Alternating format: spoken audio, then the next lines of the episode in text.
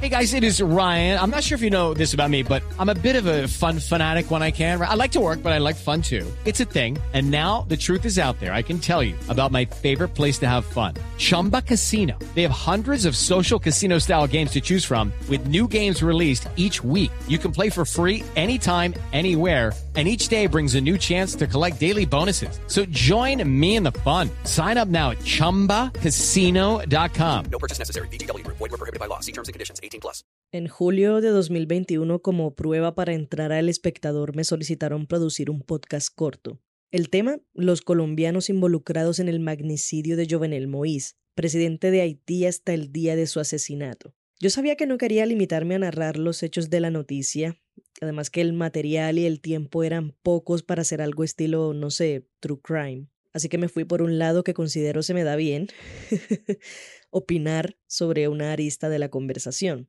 El resultado, un podcast de opinión sobre el estigma que cargamos los colombianos en el exterior y aquel dicho que reza que estamos en todas partes. Después de leer un comentario que decía que ahora tenemos que explicarle al mundo que no todos los colombianos somos unos mercenarios, Con esta prueba logré ingresar a El Espectador en septiembre de 2021. Y en octubre, pensando en contenidos para producir, surgió nuevamente el formato de mi prueba. ¿Y si saco un podcast de opinión coyuntural? Lo mejor que me puede pasar es descansar. Cobarde seré, pero no quiero sufrir más. Estoy cansada. Luchar. Lucho por descansar más bien. Y así pasó. El primer episodio de Impertinente, el cual abordó la historia de Marta Sepúlveda, la primera colombiana en acceder a la eutanasia sin ser paciente terminal, salió al aire el 19 de octubre de 2021, hace un año. A la fecha ya van 48 episodios en los que hemos conversado sobre todo tipo de temas, política, medio ambiente, psicología, salud, entre otros. Y para celebrar un año de impertinente queremos hacer una reflexión sobre la opinión como género, cómo funciona, cuáles son las tensiones más comunes que surgen con este tipo de contenido y qué hemos aprendido en el camino. Hablemos sobre eso, no dejen de escuchar. Esto es Impertinente. Mi nombre es Paula Cubillos. Quédense con nosotros. Antes de empezar Impertinente, las preguntas que más me generaban conflicto eran, bueno, ¿y quién soy yo? O sea, que tiene mi opinión que es lo suficientemente relevante como para compartirse con una audiencia. ¿Qué autoridad tengo?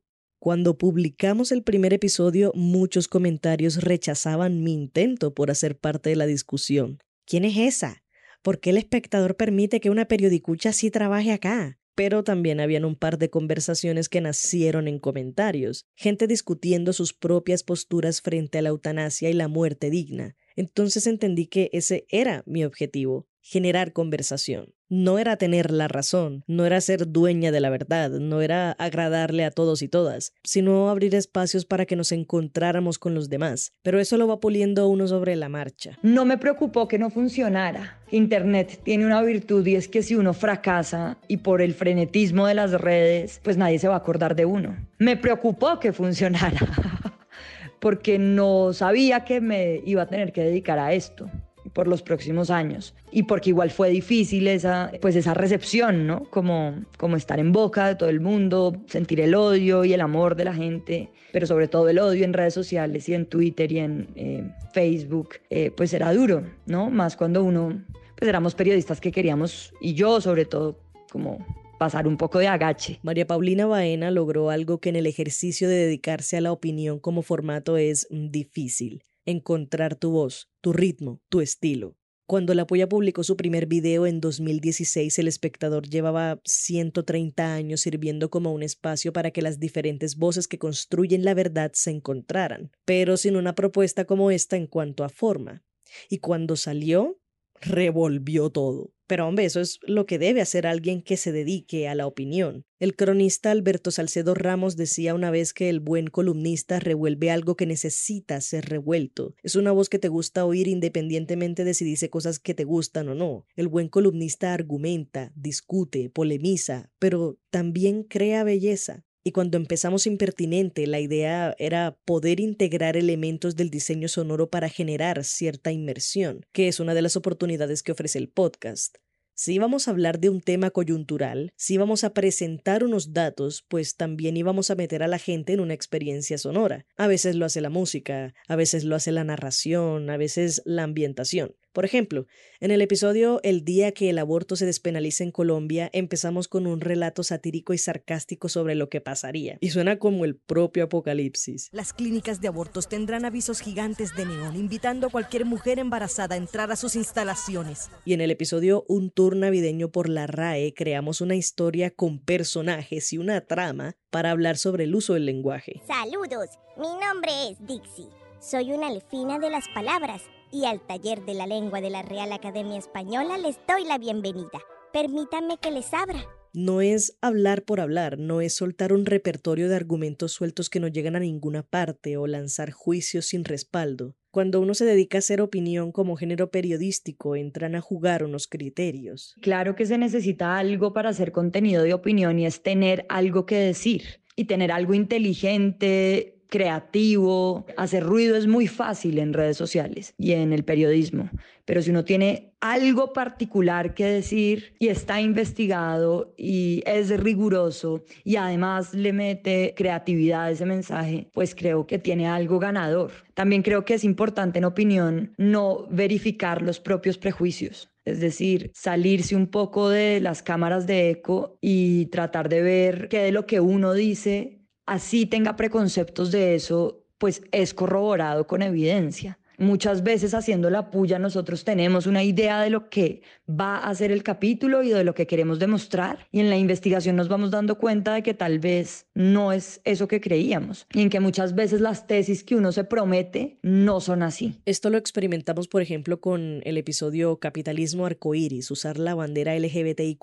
no es suficiente. Mi premisa inicial era un ataque a la representación que hacían industrias como Disney y a la mercantilización de la bandera del movimiento pero cuando entrevisté a mi fuente me encontré con otras posturas que abrieron más la conversación, y es que de eso se trata. Estamos como en la era de los opinadores y en la era también de la cancelación. Tener una opinión a veces significa ser cancelado por un grupo. Y eso es peligroso, eso a mí cada vez me, angustia más. Por eso creo que uno debe seguir su propio instinto, pero sobre todo debe hacer una investigación rigurosa para llegar como a conclusiones que no necesariamente tienen que agradar a un grupo de gente, sino como basarse en evidencia y ser justos también con la información. Claro que es difícil, porque, porque hay un miedo a ser rechazado y a ser cancelado y a ser tildado de lo que sea. Cuando leía los comentarios en redes de los primeros episodios, era, era duro. Habían críticas sobre la forma y el fondo, lo cual está bien, pero también había muchas cosas deliberadamente hirientes. Por eso otra de las cosas que uno debe tener en cuenta si quiere dedicarse a la opinión es aprender a soltar las peleas que no enriquecen la conversación.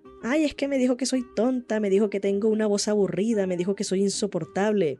Hombre, todo eso lo van a decir, pero tú no tienes por qué comprar ese pleito. Con el episodio El fenómeno Janfrey, en el que hablamos sobre la viralidad y la explotación de la imagen, se creó polémica.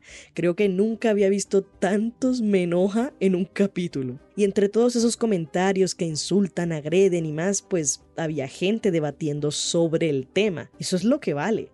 Generar esas discusiones, que la gente se exprese sea cual sea su postura pero aprender a lidiar con eso es duro, sobre todo si lo que uno dice hace tanto eco que provoca reacciones más peligrosas como la intimidación. Yo creo que también hemos sentido mucha presión del público en general muchas veces y sobre todo al principio cuando yo empecé a presentar la puya porque había un rechazo de que fuera una mujer quien dijera todo lo que dice. Y yo creo que también otra cosa, y es que éramos jóvenes, y pues ya no tanto, pero en ese momento lo éramos. Y creo que había un rechazo a, mm, a que unos niños, entre comillas, dijeran todo lo que decían, como que había unas vacas sagradas del periodismo que sí lo podían decir mejor que nosotros. Y pues del periodismo en general, de colegas, de del mismo medio que decía que nosotros estábamos enterrando una marca de 130 años y que porque hablábamos de la forma en la que hablábamos. Siempre estará la resistencia a las nuevas formas de narrar y de manejar la información. A veces uno mismo se cohíbe de hacer ciertas cosas por el peso de esa tradición, pero los tiempos cambian, las audiencias cambian y con ellas las formas y los fondos. La apuesta vale la pena hacerla, por eso es importante hacer parte de un medio que crea en eso. A principios de año sacamos un episodio que se llamaba Un nuevo virus